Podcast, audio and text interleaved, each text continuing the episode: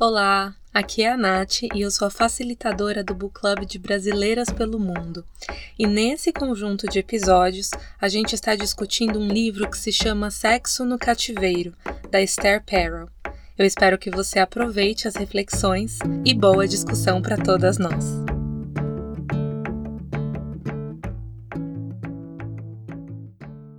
Minha garganta estranha quando não te vejo. Me vem um desejo louco de gritar. Minha garganta arranha, tinta os azulejos do teu quarto, da cozinha, da sala de estar. Venho madrugada perturbar teu sono como um cão sem dono. Me ponho a ladrar, atravesso travesseiro, te reviro pelo avesso. Tua cabeça enlouqueço, faço ela rodar.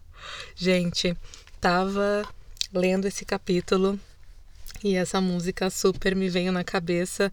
E já que, né, perdi a vergonha na cara no último episódio e cantei um pedacinho de um canto para vocês, aqui tô eu me aventurando com a minha super voz, cantando um pedacinho de nossa querida diva Ana Carolina.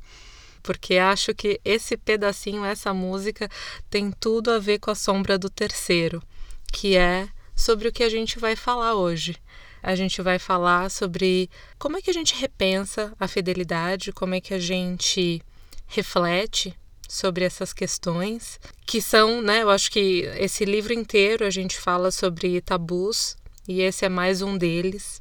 Então, de novo, peço para que vocês entrem, né, nessa conversa com a mente aberta, chacoalhe aí os preconceitos e vamos repensar né, as estruturas sociais que nos são dadas, que nos foram dadas, né, e vamos tentar entender como é que isso cabe na nossa vida, como é que isso cabe é, e abarca os nossos desejos e o nosso comportamento humano, né? Eu acho que vai ser uma conversa muito gostosa, muito interessante e, e é isso, vamos lá, né? Muito obrigada por estar aqui, muito obrigada por apoiar esse podcast por apoiar uh, as discussões do Book Club.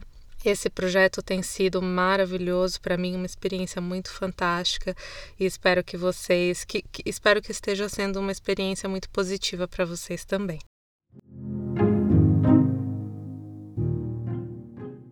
A Esther começa com umas frases, né? Ela sempre traz algumas frases, algumas reflexões no início, e ela traz a seguinte, né? Uma pergunta e uma resposta. Existe algum segredo para os relacionamentos duradouros? E a resposta é infidelidade. Não o ato em si, mas a sua ameaça. Para Proust, uma injeção de ciúme é o único remédio para salvar uma relação arruinada pelo hábito. Esse é um trechinho de Alain de Bottom, como Proust pode mudar a sua vida. E em seguida ela traz mais uma frasezinha. Os vínculos do casamento são tão pesados que são precisos dois, às vezes três, para carregá-los. Esse é um trecho de Alexandre Dumas. E a gente vai entrar nesse lugar um pouco espinhoso, né, que é um grande tabu. Eu acho que é uma estrutura social que a gente, pelo menos, né, nunca discutir sobre isso com, com ninguém em profundidade, então estou aprendendo muito com esse capítulo também. É, e eu acho que sempre vale a pena, sempre vale a pena se a alma não é pequena. Mas acho que sempre vale a pena a gente questionar. Questionar sempre traz, sempre amplia a nossa perspectiva e sempre traz novas possibilidades né? E eu acho que quando a gente questiona aquilo que é dado pra gente, a gente pode, pode encontrar brechas, pode encontrar espaços em que a gente caiba melhor, em que a gente é, se encontre, né? A partir de, de outras maneiras de, de viver um relacionamento afetivo com alguém. Então, ela começa o capítulo contando uma parábola pra gente de uma tradição judia em que uma mulher ela percebe que o marido está distante e ela se veste de haruta. Que eu achei isso também muito interessante, que Haruta é prostituta, né? É, era o termo concebido para prostituta na Babilônia, mas que muito ironicamente, gente, também significa liberdade. É, e daí ela, ela segue, né? E ela entra nesse primeiro subtítulo. Eu acho que ela dá algumas espetadinhas na gente, assim, no começo, para depois discutir um pouco o que, que isso significa, né? Eu acho que choca um pouco a ideia de, ah, então quer dizer que a, a salvação para o meu casamento é um terceiro. Mas que terceiro é esse? Mas do que essa mulher está falando, gente? Ela quer, ela quer destruir meu relacionamento que já está aqui tô tentando manter, né? Então ela começa, ela traz esse subtítulo e eu acho que aos pouquinhos ela vai destrinchando né, essas espetadas que ela dá na gente no começo, é, chamado monogamia monolítica. E ela diz que quando a gente entra numa relação monogâmica, a gente começa a lidar com algumas demarcações, com alguns limites, e algumas perguntas começam a surgir. E eu acho que, né, eu adoro as perguntas que ela faz pra gente, porque eu acho que é a partir daí que a gente consegue refletir, trazer esses conceitos para nossa vida, né? E ela fala o seguinte: o que eu tenho liberdade para fazer sozinho e o que eu tenho que contar para o meu parceiro a gente vai se deitar na mesma hora? Ou eu sou uma pessoa que dorme cedo e meu parceiro dorme muito tarde? Como é que a gente se articula, né, enquanto casal? Você vai passar o Natal com quem? Com a família de quem? Né? Cada um vai passar nas suas respectivas famílias. Vocês vão passar juntos? Não vai passar com ninguém? Será que a solução vai ser essa, passar vocês dois? Né? Como é que vocês decidem essas questões? E daí ela fala que a gente vai conversando, né, ao longo dessa relação, a gente vai se acordando e vai a gente conversando sobre tudo isso, mas geralmente é, essas coisas elas vão acontecendo muito em ensaio e erro, assim, não tem muito uma medida, não tem muito uma estrutura para a gente ir seguindo e, e se adequando, né, a essas novas é, concepções, né? Esses novos limites no, nos quais a gente passa a viver quando a gente assume um relacionamento sério com alguém. Né? Ela fala que geralmente a gente começa a ver a comunicação muito truncada aí, né? Que é, é, é, são nessas decisões que às vezes a gente começa a ver alguns desentendimentos, ou silêncios, ou aquelas resmungadas, caras emburradas, quando a gente vai se irritando. E a gente vai tentando interpretar essas pistas, né? Então imagina, fiquei imaginando, tipo, ah, eu vou pro Natal com é, passar com a família do meu parceiro, mas eu detesto aquele ambiente, eu não gosto da comida que fazem lá e eu vou porque tudo bem, né? Um Natal por ano, um Natal com eles, um Natal com a minha família, mas eu não vejo a hora que acabe aquilo. E daí eu não consigo aproveitar, eu fico de cara emburrada, e daí ele também fica emburrado, porque ele tá me vendo emburrada, e a gente não aproveita aquele lugar de maneira nenhuma, e volta para casa, e depois tem uma discussão. Né, ela tá falando que isso faz faz muito parte desses iniciais acordos, né, que vão acontecendo dentro de um casal. E daí ela fala: "Tá, entendi. Mas qual é o marco fundamental de tudo isso?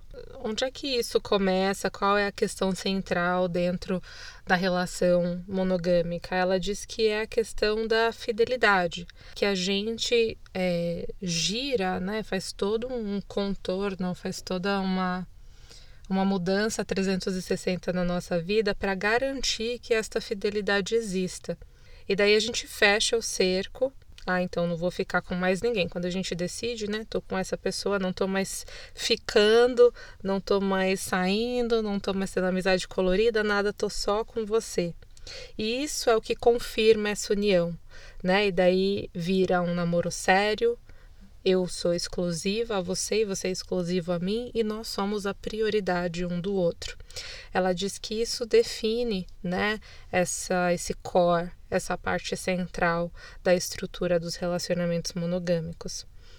E ela diz que, que tradicionalmente, né, ela diz o seguinte: tradicionalmente considerava-se monogamia ter um parceiro sexual para toda a vida, como os cisnes e os lobos. Só que hoje a monogamia passou a significar ter um parceiro sexual de cada vez. E daí a Esther, ela, ela nos confronta com essa reflexão que é interessante, né? Porque a monogamia ela foi criada a partir de uma perspectiva que hoje não é mais tida da mesma maneira, né? E, e eu acho interessante a gente levar isso em consideração. E eu, eu é, tenho um exemplo, assim, né? De vez em quando eu trago a minha avó, exemplos da minha avó pro, pro podcast. Espero que lá em cima ela esteja nos ouvindo e abençoando o podcast, mas uh, eu trago o exemplo dela porque ela casou super jovem, assim, acho que ela tinha 17 anos quando ela se casou. E quando ela tinha lá seus 50 e poucos, o meu avô é, se separou dela. Né? Uma coisa bem mal feita, assim, mas eles se separaram. Só que ela era muito católica e ela nunca tirou a aliança do dedo. E ela falava que era casada, que só a morte separaria aquela união. Mas, gente, ela viveu, tipo, 30, sério, 30 anos sem o meu avô. Ela não teve relacionamento nenhum com ninguém porque para ela o casamento era sagrado e ela só poderia ter aquela pessoa porque ela fez aquele juramento na igreja.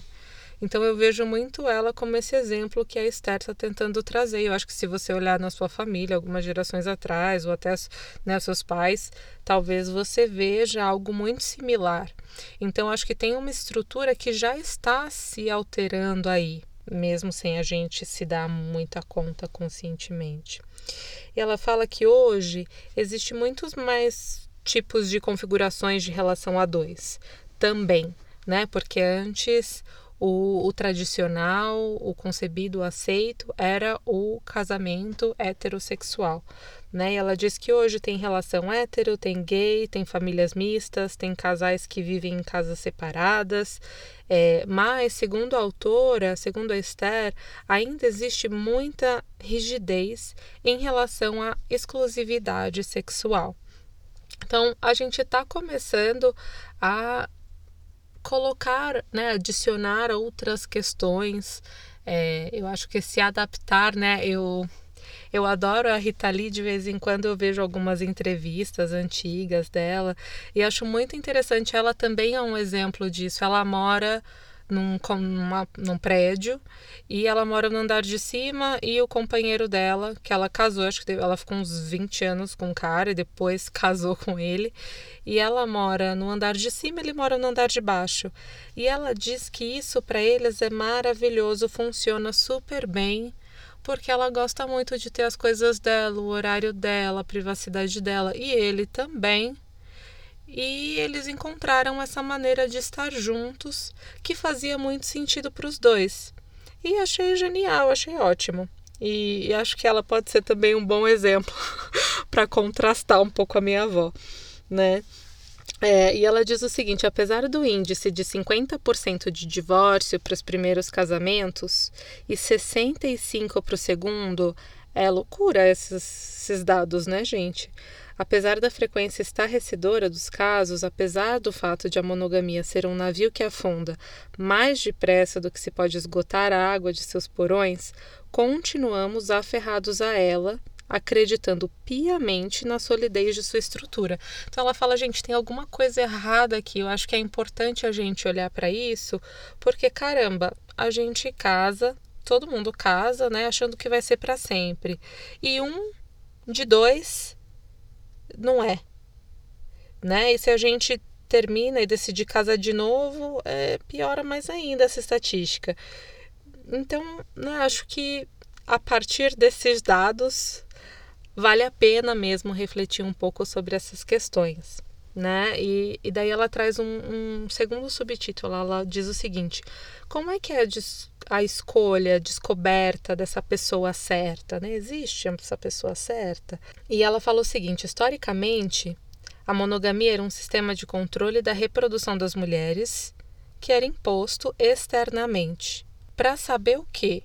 de quem eram os filhos, né? De, de quem é esse filho? De quem é o pai desses filhos? Por quê? Porque eu preciso saber quem vai ficar com os meus bens quando eu morrer. Né? Então a fidelidade ela surgiu como um sustentáculo da sociedade patriarcal, que estava ligada à linhagem e à propriedade. E não tinha, de novo, nada a ver com amor. Né? Acho que a gente discutiu essa questão do casamento, da noção da propriedade privada, em alguns outros capítulos também. Ela está resgatando essa noção para dizer que a monogamia também parte daí. E hoje, no Ocidente, a monogamia tem tudo a ver com amor, assim como o casamento. E a convicção né, a gente acredita que este é o melhor modelo, substituiu a convenção social, que era o que existia antes. É assim que deve ser feito, porque, para termos práticos, é, é mais eficiente se relacionar dessa maneira. E toda essa convicção, ela faz com que a gente acredite que seja fácil amar, mas que é difícil encontrar a pessoa certa. É como se se o casamento deu errado é porque a gente não encontrou aquela pessoa certa. E a Esther, ela questiona um pouco isso. Ela fala: hum, será? Será que é isso mesmo? E ela continua, né, contando pra gente que de alguma forma a gente busca uma representação do nosso amor primário com a nossa mãe. E ela fala: sabe aquela sensação que você tinha? Talvez você possa não lembrar, mas era assim é, de quando você era muito pequeno, de que você tinha aquela pessoa que era só sua, né? Que, que você não precisava dividir com ninguém, que você queria a teta, estava lá, o abraço estava lá, você chorava, ela estava lá. E ela fala que é, isso é necessário, né, para essa constituição emocional primária do ser humano, mas que na verdade é muito ilusória, né? Porque ela fala, olha, por mais que o bebê, né, por mais que a criança tenha essa noção de que a mãe está sempre lá, né, de que eu sou essa majestade, o bebê e que estão todos é, ao meu redor para satisfazer as minhas necessidades, não é bem assim, né? Você está vivendo numa bolha, amigo, criança.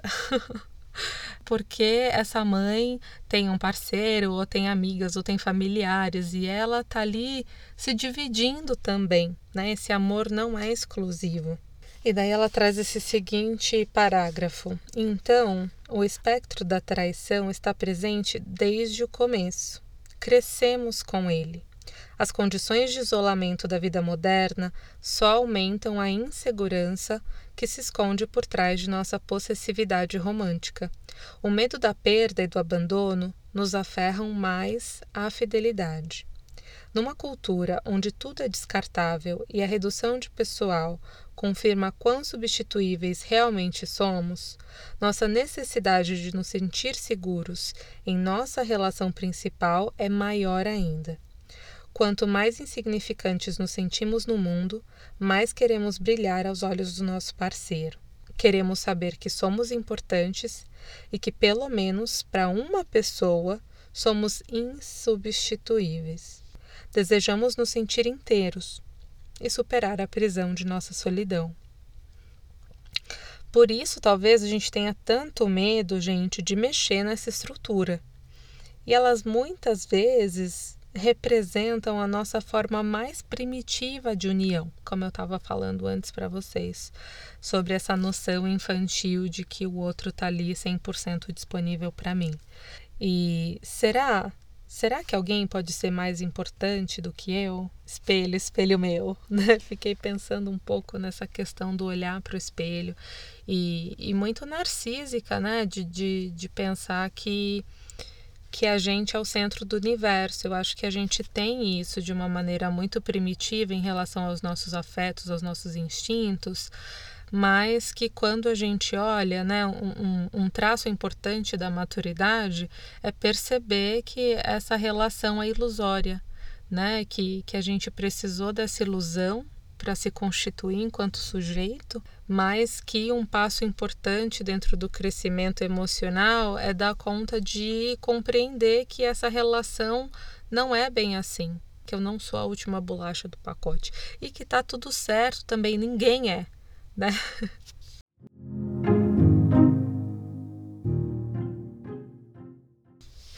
E daí ela traz é, um outro subtítulo falando a bulada matrimonial. E ela traz um exemplo, né? Ela adora trazer exemplos, ela trouxe mais um exemplo do Doug e ela fala que o Doug ele conheceu a esposa na faculdade, que eles eram bons amigos, eles tinham uma vida sexual mais ou menos e o casamento ele não durou. E depois de alguns anos eles se separaram e daí ele conheceu a Zoe. E daí ele descreve a Zoe como uma pessoa tendo um baixo consciente neurótico. E ele diz o seguinte, né? Como é que ele explica isso? Ela fala: bom, ela é muito especial, ela é realista, ela é prática e ela é selvagem na cama e eu adoro isso. Mas com o passar dos anos, vieram os filhos, né? Ela tem uma família grande e com a diminuição do sexo, ele foi se sentindo muito despercebido e irrelevante na vida da mulher. Era quase como se ele fosse um coadjuvante ali, uma peça, né? de decoração da casa, mas que ele não tinha nenhuma função afetiva na vida dela, ele não, não, não se via é, importante no meio de todas as relações que ela tinha.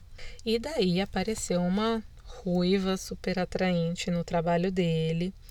E daí eles foram para um almoço juntos. Esse almoço virou um drink, o drink virou um sexo ardente, o sexo ardente virou um caso. E esse caso já dura cinco anos. E daí a Naomi, que é essa ruiva super atraente, começou a sair com um outro cara. Porque, né, em todo esse período, ela percebeu que o Doug queria ela como amante que não ia deixar a mulher. E ela falou: Ok, eu gosto desse relacionamento, tô aqui junto com você, mas eu vou também procurar outra coisa, né, meu filho, porque eu não quero ficar aqui para sempre. E daí o Doug ficou enlouquecido.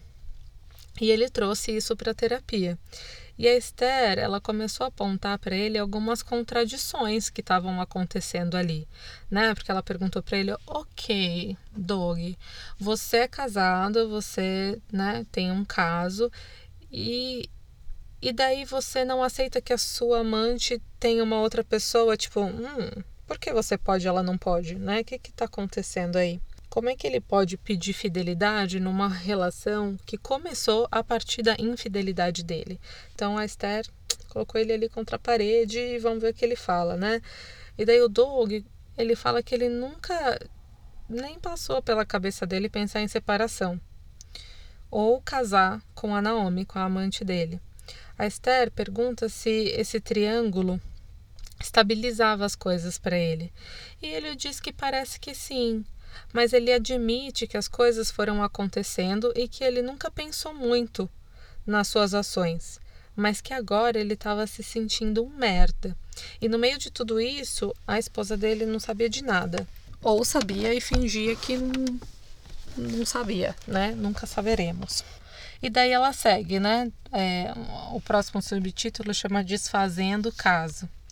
A Esther, ela preferiu deixar a ética moral e o julgamento de lado, e eu acho que isso é um fator muito importante quando a gente fala de setting terapêutico, quando a gente está ajudando uma pessoa a pensar em alguma questão que é conflituosa, que é importante, né, que é espinhosa, como uma dessas, esse lugar é especial porque a gente não está ali para julgar moralmente as decisões da pessoa.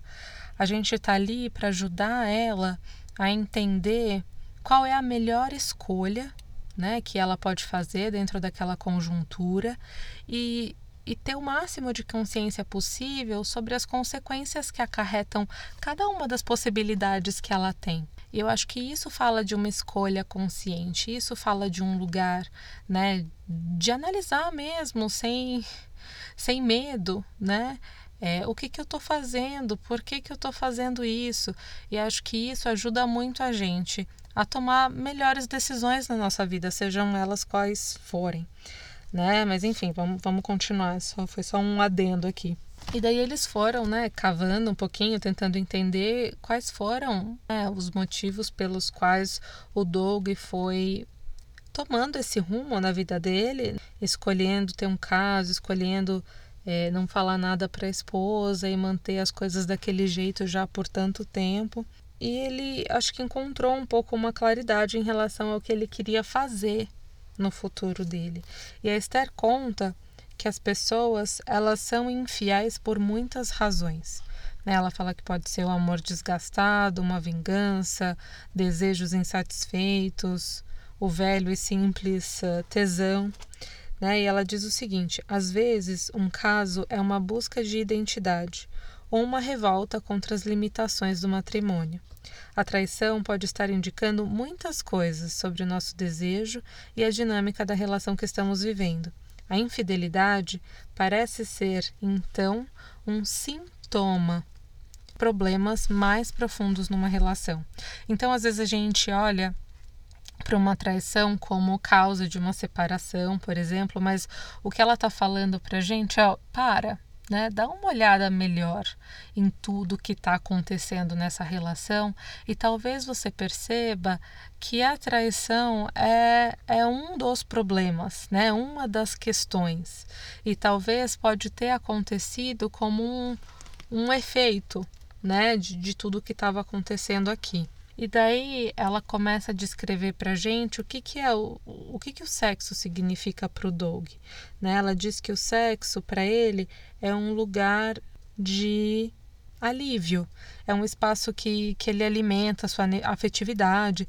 E com a Naomi, com a amante, o Doug mantém esse sexo transcendente que ele não conseguia mais manter com a esposa. E os casos, eles são arriscados, eles são perigosos, instáveis, e ela diz que são exatamente essas características que alimentam a excitação dentro da gente.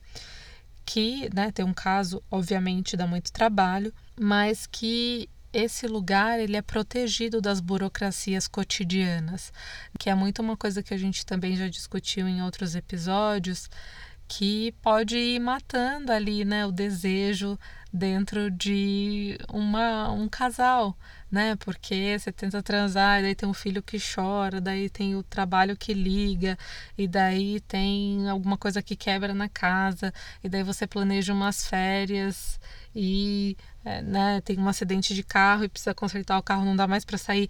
Então, ela fala tudo isso, né, todas essas burocracias do cotidiano, elas minam um pouco a nossa, o nosso erotismo.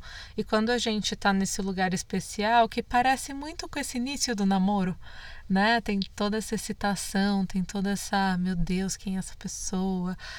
Nossa, vou encontrar ela, como eu me arrumo, né? Isso volta para esse lugar. Então ela está falando, olha, é compreensível que esse lugar seja gostoso, né? É compreensível que esse lugar seja desejado, excitante, porque tem coisas boas que acontecem ali. Né?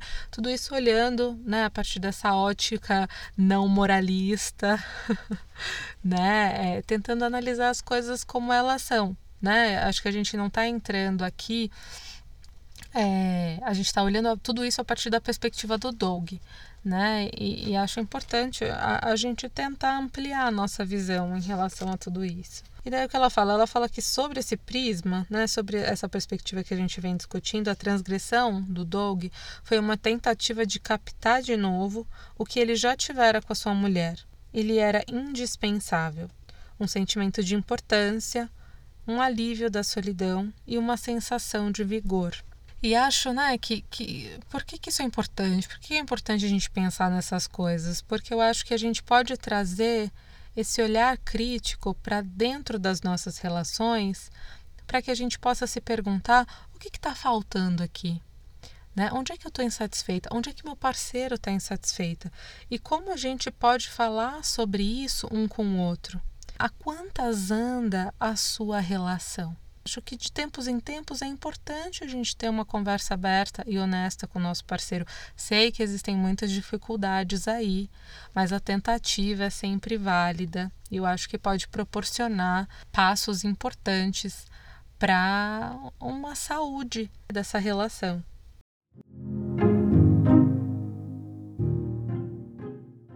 E daí ela segue dizendo: em contrapartida né, de toda essa excitação, de todo esse mistério, o segredo em geral tende a corroer as nossas entranhas e nos limita a um silêncio nervoso. Como um câncer, vai silenciando e se apropriando não só da parte da nossa vida que exige o segredo, mas também das outras. No caso do Doug, Os únicos argumentos que o Doug se sentia livre para conversar com a esposa eram sobre as crianças, sobre o presidente e sobre o tempo. Né? E eu acho muito legal ela falar sobre essa questão do segredo, né? porque aqui a gente está entrando numa outra, num outro âmbito dessa questão. Como é que fica então a minha relação com meu parceiro, com quem eu estou casado? Né? Se eu estou tendo um caso com alguém, eu começo a sentir que eu estou escondendo alguma coisa e que qualquer coisa que eu revele, né? Quanto mais esse caso te absorve enquanto pessoa, mais ele vai contaminando a sua vida, né? Mas ele vai fazendo parte dos seus pensamentos, das suas relações, das coisas que você faz. E você passa a silenciar em relação a muitos aspectos da sua vida, né? Isso vai minando né, a, a, sua liberdade de discurso, porque você está o tempo inteiro preocupado se você vai deixar alguma coisa escapar ali. Né? E isso também não é nem um pouco benéfico para o relacionamento dos dois. E daí, dentro de tudo isso, né, dentro de toda a conversa, o Doug fala para ela: Olha, Esther, eu acho que eu quero ficar com a minha esposa, não acho que eu quero ficar com a Naomi porque eu acho que a Zoe, para mim, que é a esposa dele, é terra firme.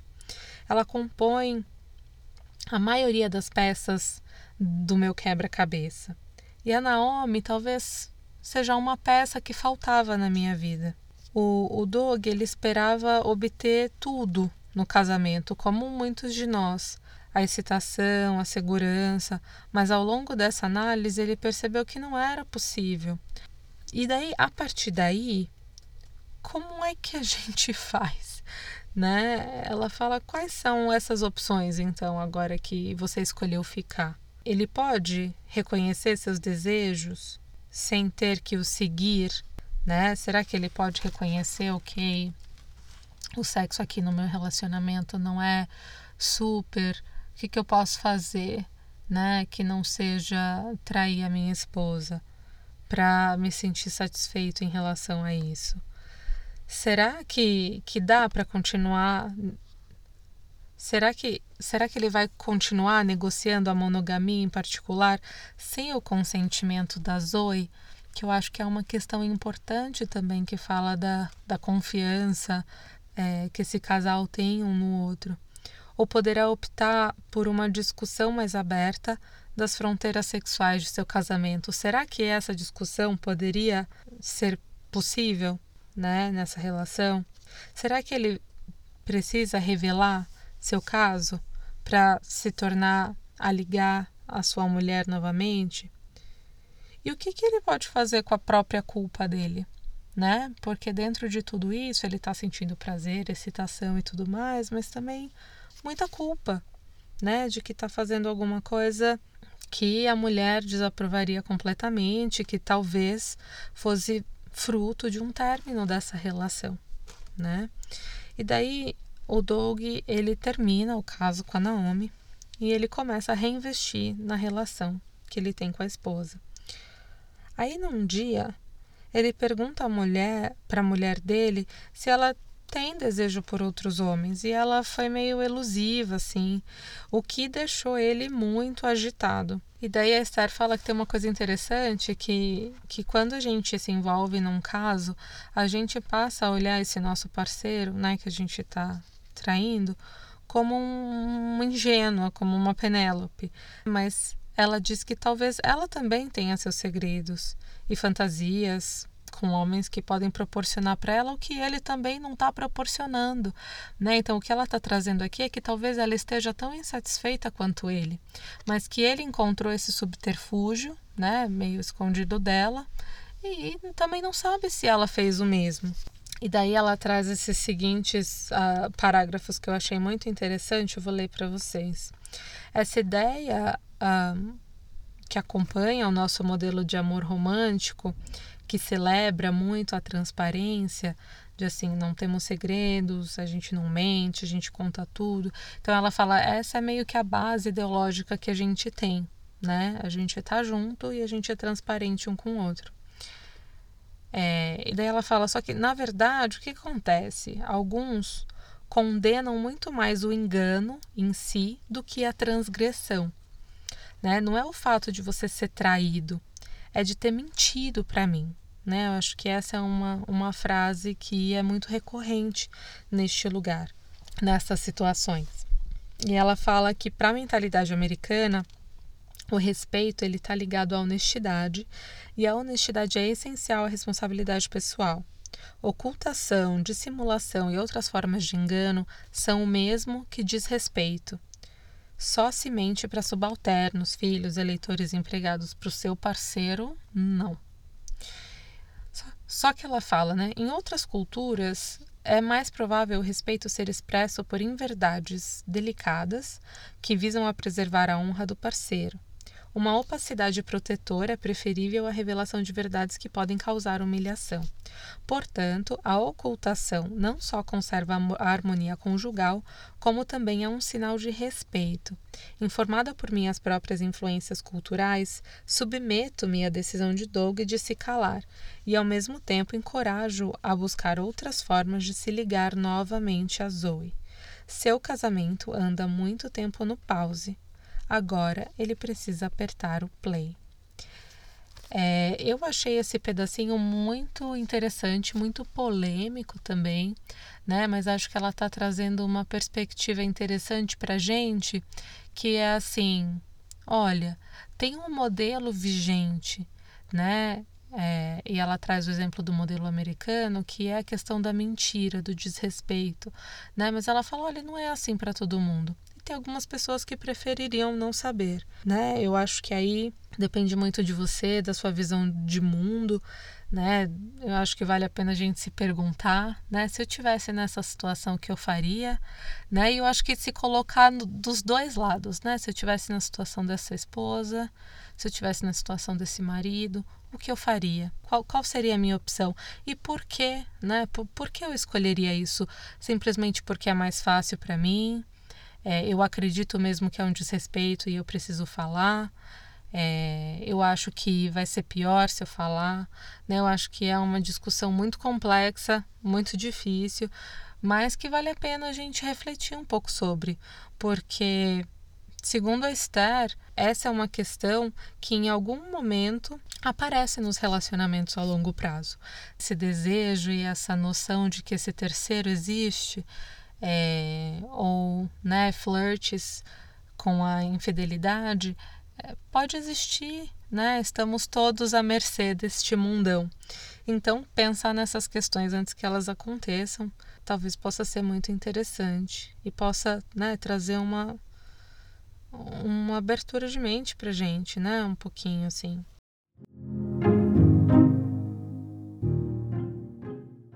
E daí ela fala sobre essa sombra do terceiro. Né? Ela fala: o terceiro, quem é essa pessoa? Que sombra é essa que você está falando? Tira essa sombra aqui de perto de mim. né? É, ela fala: o terceiro é a manifestação do nosso desejo pelo que está do outro lado da cerca. É o proibido. O ciúme dos amantes depende da presença do cônjuge. Sem ele, a possessividade, a paixão e a loucura dos amantes ardentes simplesmente perdem a força. E, e, daí é muito interessante pensar nisso, porque ela segue dizendo que talvez por isso são poucos os casos que durem após o fim do casamento que os inspirou. Então, né, precisa desse lugar do mistério, da excitação, para que esse relacionamento tenha né, a mesma paixão, a mesma intensidade é, que né, tá acontecendo ali, precisa desse terceiro, né? Precisa da esposa, precisa da amante, enfim. É, e todas as relações vivem com alguma sombra de um terceiro. E se a gente não reconhece essa presença, e eu acho que isso é o mais interessante, às vezes somente a fantasia já tem a força de destruir uma relação. E daí ela faz a recomendação de um filme que eu também sugiro que vocês assistam, que se chama De Olhos Bem Fechados, que dá o exemplo de uma mulher que o homem imaginava que ela era completamente incapaz de traí-lo e ela decide contar para ele sobre uma fantasia que ela tem e o mundo dele desaba. Ele fala como assim? Né? Quem é você? Você não é mais fiel a mim. Né? Eu acho que tem uma questão muito interessante quando a gente fala quando a gente discute qual é o limite, né? Até onde eu vou e eu tô confortável. Tudo bem para meu parceiro olhar para mulheres que passam na rua, ou isso já me perturba, já me deixa com ciúme, já me faz, né, me sentir mal e daí a gente briga né? Ou se é ele tocar ou falar com alguém, o que que é, né? Quais são os meus limites? Porque a Esther, ela diz que, que isso é muito comum, né? Da gente olhar para alguém, tanto para mulher quanto para homem, tá, gente? Que ela diz que a, segurança, né? De, nesse exemplo que, que eu acabei de dar para vocês, a segurança desse, desse homem, desse parceiro, se baseava não só no que a esposa fazia, mas também no que ela pensava. E para esse homem, uma fantasia poderia provocar um senso de traição. E as fantasias da Alice, que é que é o nome dessa mulher no filme, confirmam a sua liberdade e autonomia. E isso o assusta. Fala, mas como assim? Você não depende, precisa só de mim. Como assim você pensa em outras coisas e outras pessoas? Eu não aceito isso, isso me ameaça. Tem essa esse trechinho da Laura Kipnis, que ela diz o seguinte: o que gera mais ansiedade que a liberdade de um parceiro, que talvez signifique a liberdade de não amar você ou de parar de amá-la, ou de amar outra pessoa, ou de virar uma pessoa diferente da que uma vez jurou amá-la sempre e hoje. Talvez não ame.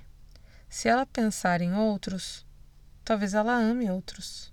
E isso é intolerável, né? E isso fala de uma insegurança muito grande que a gente tem, né? Eu acho que essa discussão que a gente estava falando antes ah, de, de como a gente colocou, né, um peso muito muito grande nas nossas ah, na nossa relação afetiva principal.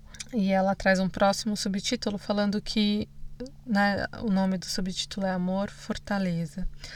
A Esther ela diz que, que a ameaça do terceiro é inerente à experiência de amor e mesmo o casamento, onde há mais controle, às vezes não consegue aliviar a ansiedade dessas partes. E a gente começa a fazer perguntas que beiram a intrusão, né? É, se a pessoa está trabalhando, ela fala: Nossa, mas é, é tudo trabalho, você está fazendo outras coisas. Ou se a pessoa vai numa festa, fala: ah, mas quem estava lá? Você sentiu minha falta? É, a gente diz que pergunta isso porque a gente gosta do outro, mas na verdade a Esther está falando que muitas vezes a gente faz essas perguntas porque a gente está com medo de que o nosso parceiro ache outras coisas mais atraentes do que a gente. Né? E daí ela diz o seguinte: surgem problemas quando a monogamia não é mais uma livre expressão da fidelidade, mas sim uma forma de submissão forçada. Então ela fala: olha, gente, né? A monogamia existe, ela funciona para muitas pessoas, para outras não. Mas acho que uma questão importante aqui é quando a monogamia ela vira uma submissão forçada àquela relação, ao invés de ser uma expressão de, da, da minha escolha de não, tô aqui, mais uma vez escolha estar tá aqui com você.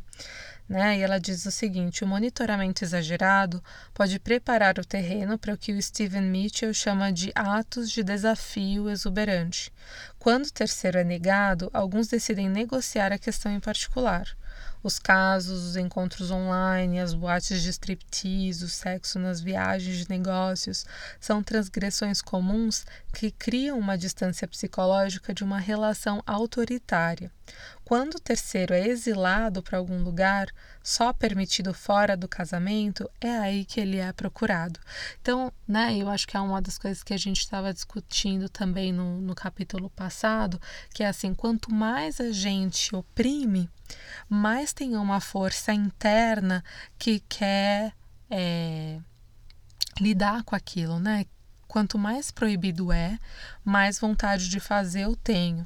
Eu acho que a gente, de alguma maneira, já lidou com isso na nossa adolescência. Eu acho que, que, que tem um lugar aí das, das proibições que os pais colocam pra gente quando a gente está crescendo e que o maior desejo da gente é transgredir aquilo, né? E, e às vezes, de alguma forma, a gente realoca isso para os nossos relacionamentos, usando essa lógica proibitiva que a gente acha que está nos protegendo, mas que na verdade está preparando um terreno para que aconteça justamente aquilo que a gente tem mais medo, né? Então é muito interessante a gente pensar nisso, para a gente conseguir entender como é que a gente está agindo nos nossos relacionamentos e de que maneira, né? Que resultado final a gente quer. E a partir desse resultado final, a gente é, refazer o caminho, refazer a trajetória que a gente está traçando para as nossas relações. E ela fala também do nós invencível. A Esther ela conta pra gente que quando a gente fala sobre privacidade, a gente aceita que ela é importante, né? OK, tá tudo certo. Concordo que todo mundo precisa de um pouco de privacidade. E ela fala o seguinte: no modelo romântico de casamento, a gente acredita que tem uma camaradagem, uma honestidade que são importantes aí da gente cultivar. Só que a gente começa a criar uma ênfase muito grande na criação da intimidade e a gente muitas vezes não dá conta de conservar a nossa individualidade.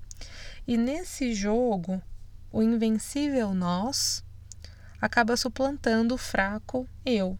E daí ela traz essa, esse exemplo. Né? A minha parceira dorme às nove e eu fico ali deitado. Mas eu não gosto de dormir cedo. E agora o que eu faço? Né? E a Esther pergunta para esse, esse cara: Mas você. E a Esther pergunta: Mas como assim? Né? Você, você poderia sair com seus amigos ou fazer alguma coisa?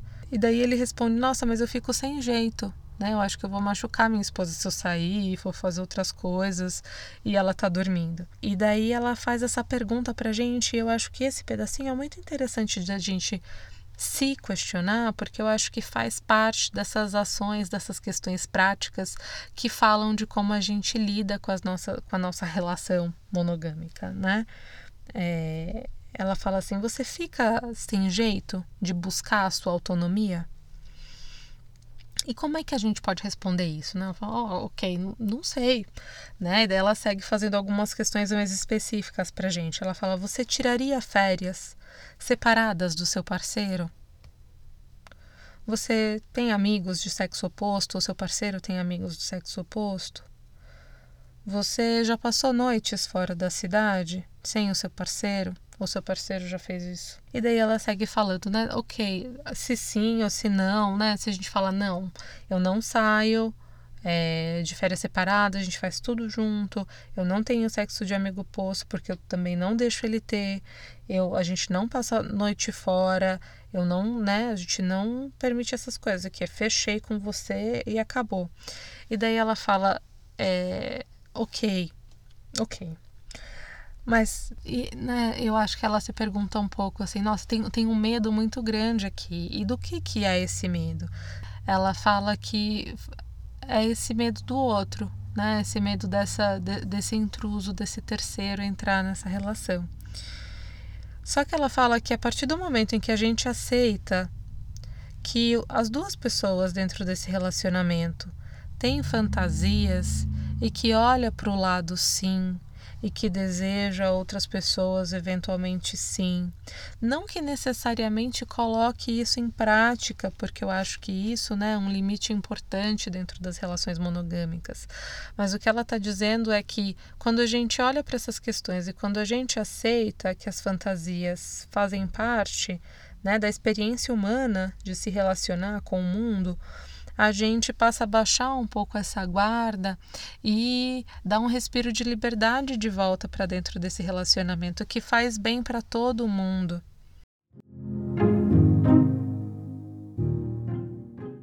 E ela, né, depois em seguida traz esse outro subtítulo dizendo que existe essa instituição do casamento monogâmico, só que essa instituição, né, do casamento monogâmico está dentro de uma sociedade promíscua.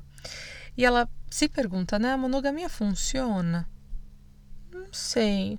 Acho que é importante a gente questionar esse lugar, porque ela compreende que esse é um modelo vigente, né? Que a gente tem, que ele está aí, está dado, Desde que a gente nasceu não tivemos muita escolha, ou isso é aquilo, não é isso, né? Mas a gente, ela fala que é importante que a gente questione o status quo e que a gente compreenda que talvez a monogamia não seja a melhor opção para todos e que tá tudo ok também.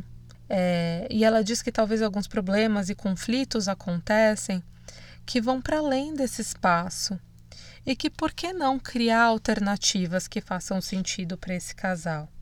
A Esther diz que o problema não está somente na monogamia, mas no fato de que a gente cresce numa sociedade que valoriza em extremo a nossa individualidade, né? Então eu faço, eu aconteço, eu viajo, eu fico, eu transo. É... E depois que a gente casa, a gente tem que renunciar a tudo isso e a gente tem que aprender a desejar só uma pessoa, só de um jeito, só de uma maneira. E ela aponta essa contradição para gente. E eu acho que de alguma maneira a gente experiencia isso na nossa vida. Né? E ela solta essa bomba no nosso colo. e sai correndo, né? Ok, entendi, existe esse conflito, mas e agora o que, que eu faço? Né? E ela fala, então, amiga, convida essa sombra aí para sua vida né? Aceita, traz, traz ela para dentro, olha para ela.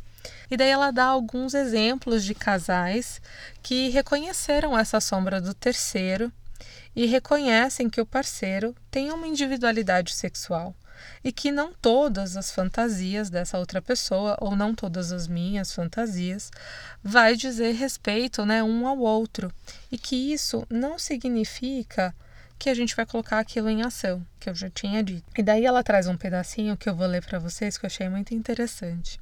E daí, é, né, os exemplos que, que ela traz, assim, é de um casal que eles decidem uma vez por ano ir num, num festival de, de casas de swing em Las Vegas e que naquele momento, né, eles podem ficar com outras pessoas e tá tudo certo e que depois eles voltam para casa e vivem e que eles acreditam né, na monogamia e nas, nas questões que a monogamia traz para eles, mas que eles têm aquele momento em que eles podem explorar, tipo uma infidelidade ali consentida. Ela fala também de um casal que abriu o relacionamento, mas que eles colocaram algumas regras de tipo, ah, não, né, se você sair com alguém, não pode ser alguém que eu conheça, porque eu vou me sentir constrangida com isso, tem que ser alguém fora da cidade.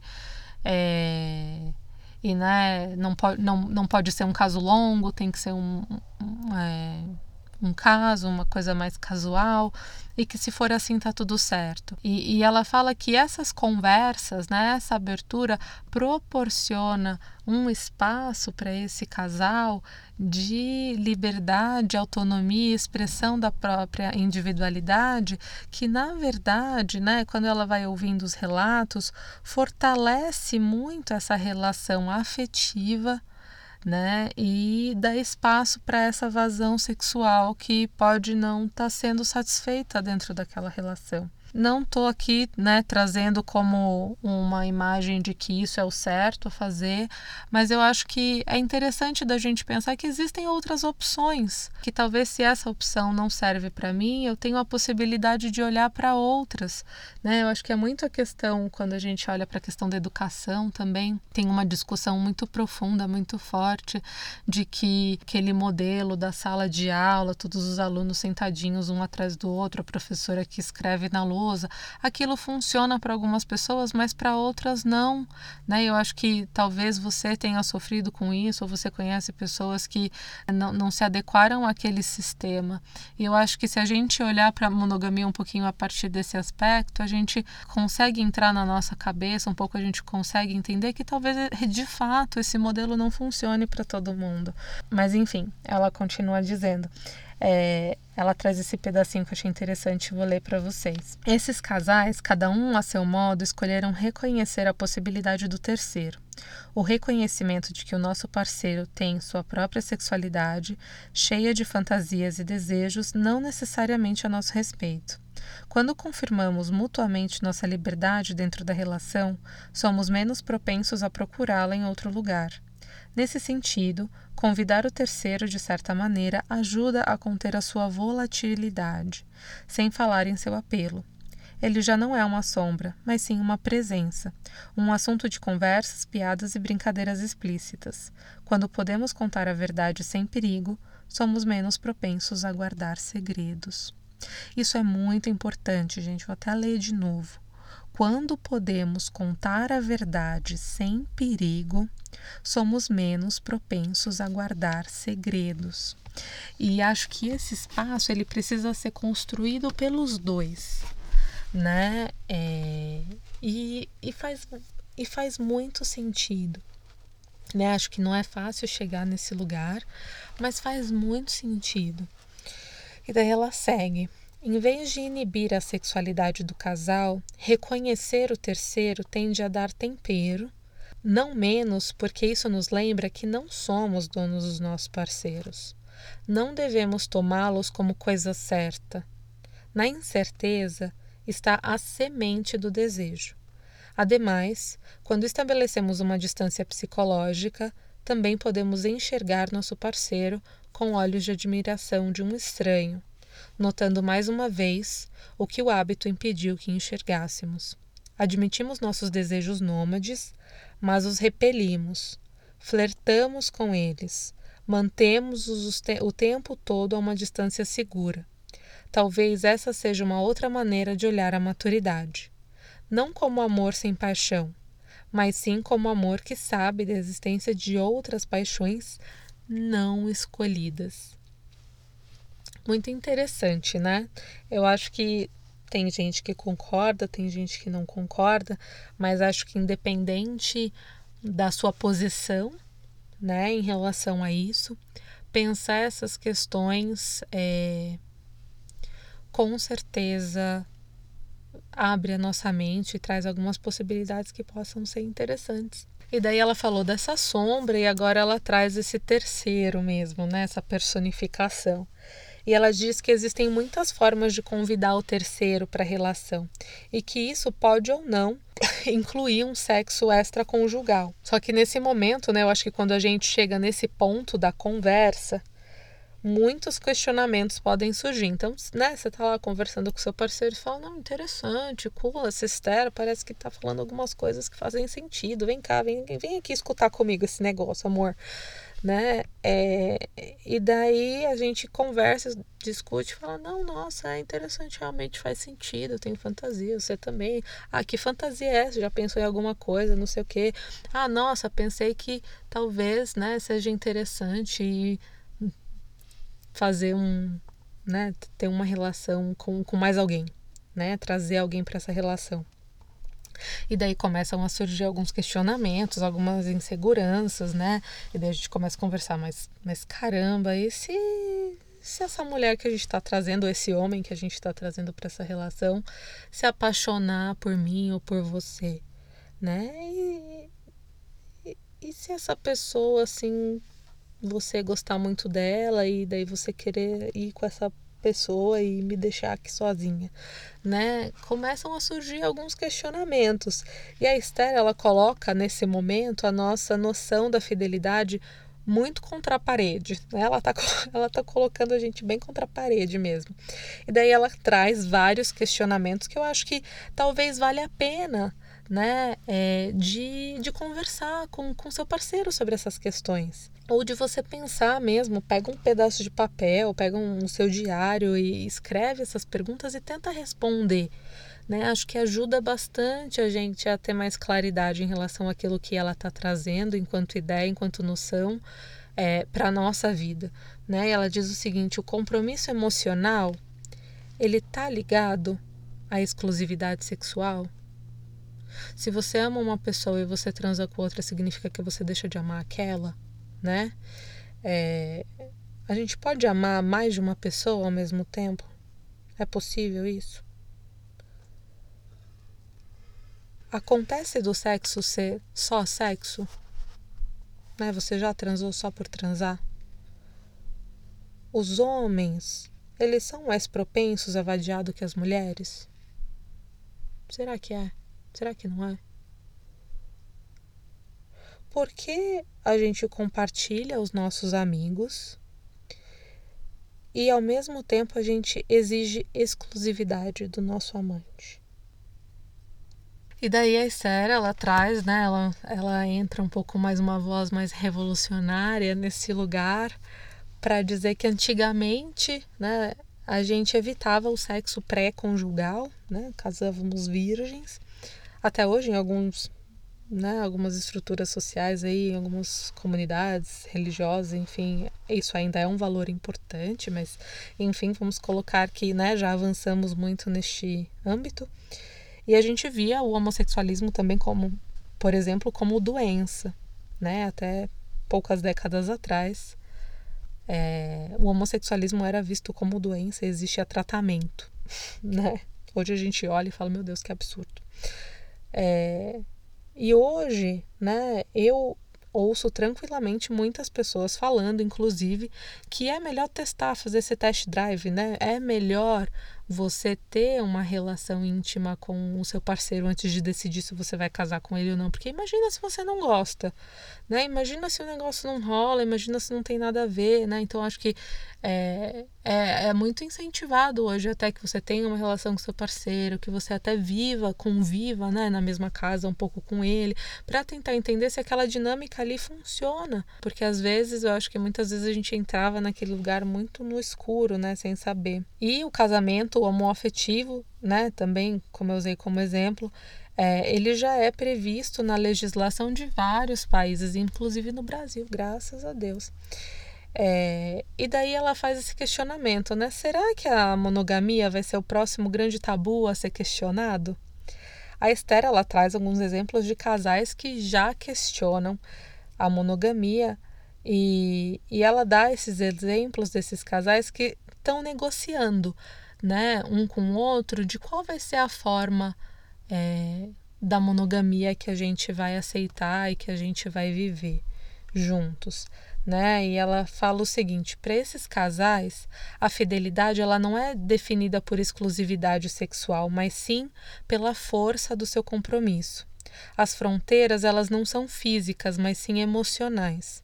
A primazia do casal continua primordial, os casais frisam que a monogamia é sine da quon e a partir daí fazem todo tipo de concessões.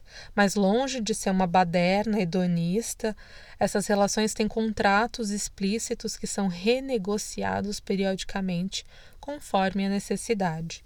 Marguerite e Ian frisam que sua combinação é clara e flexível. Dela, daí eles falam, né? Nós temos as nossas regras. Nada de casos prolongados, nada de amantes na cidade em que moramos. Acho que eu até já dei esse exemplo um pouquinho antes, né? Me adiantei aqui. É, e daí eles falam: se a gente precisa renegociar depois porque algo apareceu que é diferente disso, a gente senta, conversa e renegocia, né? Mas eles veem a monogamia como algo que pode ser muito mais fluido e flexível para eles. E ela diz o seguinte: é interessante observar que, embora eles tragam um novo significado para o conceito da fidelidade, esses casais eles não deixam de ser suscetíveis à traição. A confiança é crucial em qualquer relacionamento e não é diferente para aqueles que convidam o terceiro para o seu espaço íntimo. A infidelidade ela está nas brechas do acordo e na quebra da confiança, então continua ali, né? Embora as próprias regras possam parecer muito diferentes, elas são passíveis de serem infringidas e sua infração também tem consequências dolorosas, né? Neste sentido, os casais sexualmente abertos não são diferentes de seus equivalentes monogâmicos. Então, né, a mesma questão que a gente estava conversando do primeiro exemplo do Doug lá no começo ele traiu é, e né, uma parte importante dessa traição foi não contar para a esposa né? E aqui eles fazem acordos mais flexíveis para tentar, né, se articular melhor nessa questão da confiança, né? Eu faço aquilo que eu desejo e eu te conto e a gente negocia, estamos bem aqui com tudo isso, mas se a gente fez essa negociação, né, que eu não vou ficar com ninguém da mesma cidade, eu vou e fico com a vizinha, é, eu estou infringindo o nosso acordo. E isso pode sim, ser, isso vai provavelmente ser doloroso, né, é, para esse casal e, enfim, vão ter que se resolver ali ou não, né, não sabemos, mas é um, pano para a manga de um outro capítulo. E daí, nesse sentido, a Esther ela vai questionando junto com a gente as normas vigentes e um dos pilares mais profundos da nossa sociedade atual, que é a monogamia.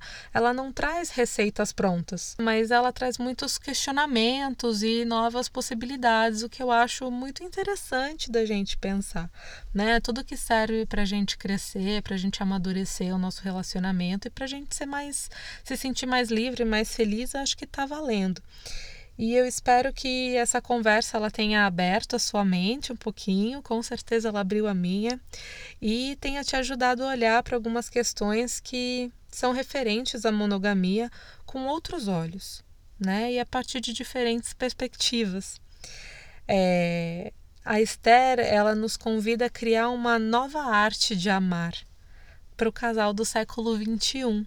Somos nós, né? De alguma forma estamos escrevendo o nosso presente e o nosso futuro. Então, vamos pôr a mão na massa, né, gente? Vamos questionar as estruturas sociais das quais a gente vive, que nos foram dadas, e, né, mais uma vez, tira desse capítulo aquilo que, que fez sentido para você, dá aquele passo que é possível para você nesse momento, e a gente vai caminhando, a gente segue caminhando passos de formiguinha, né? E a gente vai questionando e a gente vai empurrando essas barreiras e vamos ver onde é que isso vai dar.